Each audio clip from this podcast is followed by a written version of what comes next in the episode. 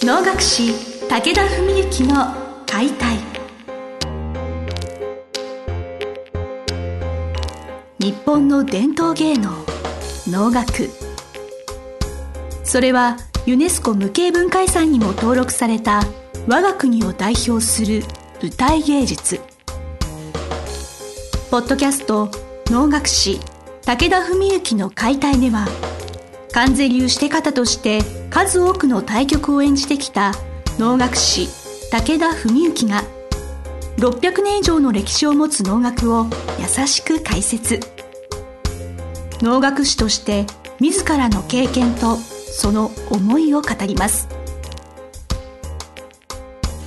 今週も始まりました。志を手紙にしたため皆さんの心へ届ける。武田文幸の解体司会進行の小菅圭一です。文幸先生本日もよろしくお願いします。よろしくお願いします。前回の番組で、まあ、壮大な質問が届きまして、まあ、人工知能と脳学士、まあ、勝ち負けまあ、何が違うのかというところからちょっと果てしない壮大なスケールのお話がちょっと始まっているところなんですけれど前回のなんか終わりの方だけ簡単にまとめますと、まあ、能楽師とか舞台上いろんな演者の方には摩擦というものが生じる、まあ、その日が能楽師の方が持っている個性や背景も違えばその日の体調や気候によってどうなるかわからないという中での摩擦というお話だったと思うんですけれど今人工知能ってすごい、まあ、進化とか進んでおりましてなんかそういったことですらそのちょっとした気分的なこととか体調とか気候とか個性すらもプログラミングして打ち込んでしまって摩擦的なものもなんか再現されるんじゃないかっていう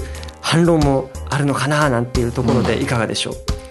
そうですね。まああの結局ですからまあそうまさに言うところのまあプログラミングっていうことで言うと、まあじゃあ一体どの役者のどの段階のことをどうやってプログラミングするのかっていう話なんですけども、まあ例えば人間国宝とか名人と言われるような大先生のをプログラミングしたとして、でもやっぱりそれはだからつまり技術の話だけで言うんだったら当然その機械の方が緻密に精密にできるっていう可能性は十分あると思うんですよね。だけど例えばねだから脳っていうのは僕は歌いのことなんかでよくもう音の三大要素っていうことをよく言ってるんですよ、はい、これお弟子さんにも口うるさくお伝えしてて、まあ、小菅さんにもね稽古で言ってると思うんですけど、はい、まあ、僕自身も演ずる時歌う時に大いに気をつけてることなんですが、まあ、盛り上がって聞こえるっていうのは例えば速さと強さと高さで言うと高くて速くて強いっていうのはすごい盛り上がって聞こえるわけですよね。それで逆にすごく停滞して聞こえる、まあ、僕らの言葉で言うといついて聞こえるっていうのは低くてゆっくりで弱いこと。まあこれをでも僕の言い方で言うと三大要素、ね、それを言い方を転じて三次元と言ってるわけです。なるほど。速さの軸高さの軸。まあそれがもし縦横だとすれば要するに強さっていうのがまあ前後って言ってもいいかもしれないですね。そうすると3次元。で技術論っていうのはやっぱりこの3次元までだと僕は思っててでもやっぱ脳とかっていうのの大事なところっていうのはそれを超越した4次元パッションとか魂とかハートとかそういう目に見えないもの。そういうものにやっぱりお客さんは感動するはずであるしでそれってなんかこう生み出そうとして生まれるものでもないしなんかその作為的によし今日は気合入れてやるぞとかっていうそういうだけの問題では多分ないなんかその理屈を超えたそういう世界っていうのがあると思うんですよ。でそれはやっぱり共演者っていうのもあってもっと言えばお客さんっていうのもあってでですからでもそういう中で例えば逆のこと言うと当然人間ですから間違えることもあれば止まっちゃうことだって可能性としてはあるわけですね。突然声が出なくなるとかあるところで声が裏返るとか。でそれも、まあもちろん確率論でプログラミングすることはできんのかもしれないですけど、でも、そういうのは、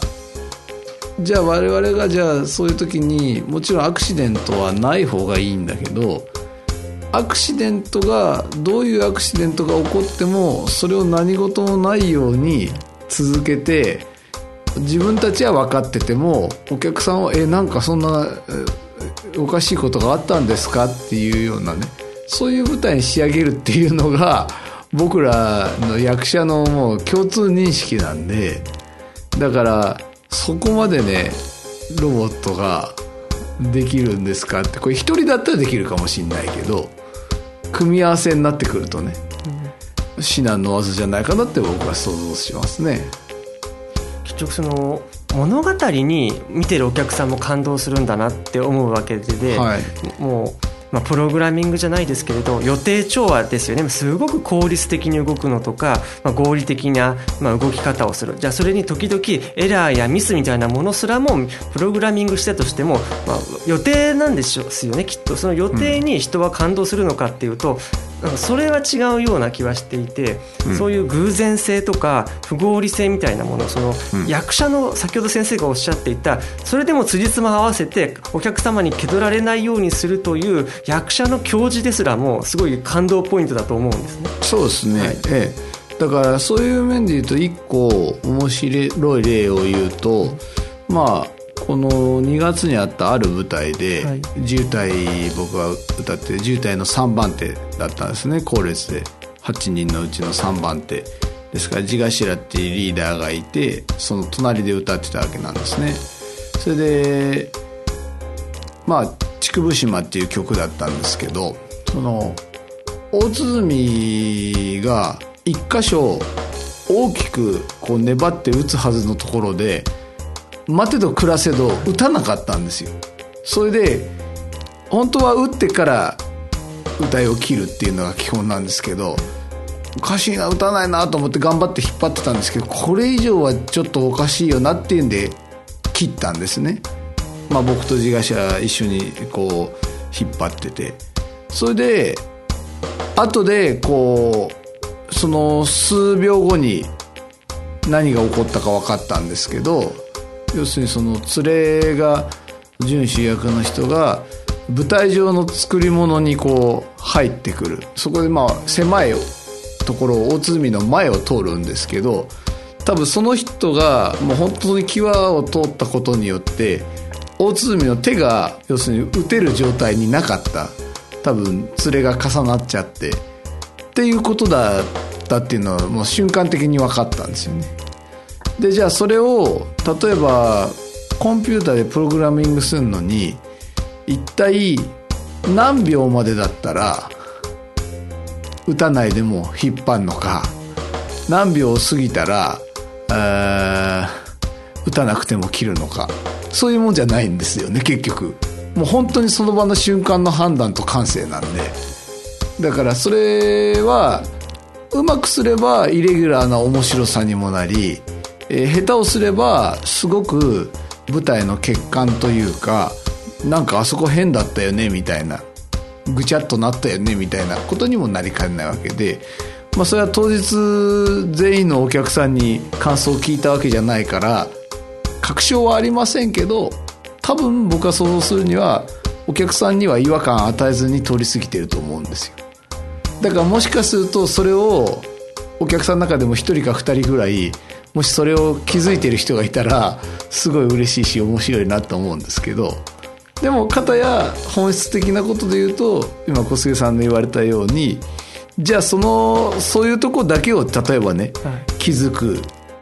イレギュラーをだけを気づくとかそういうとこばっかり探すお客さんがいたらこれははっきり言って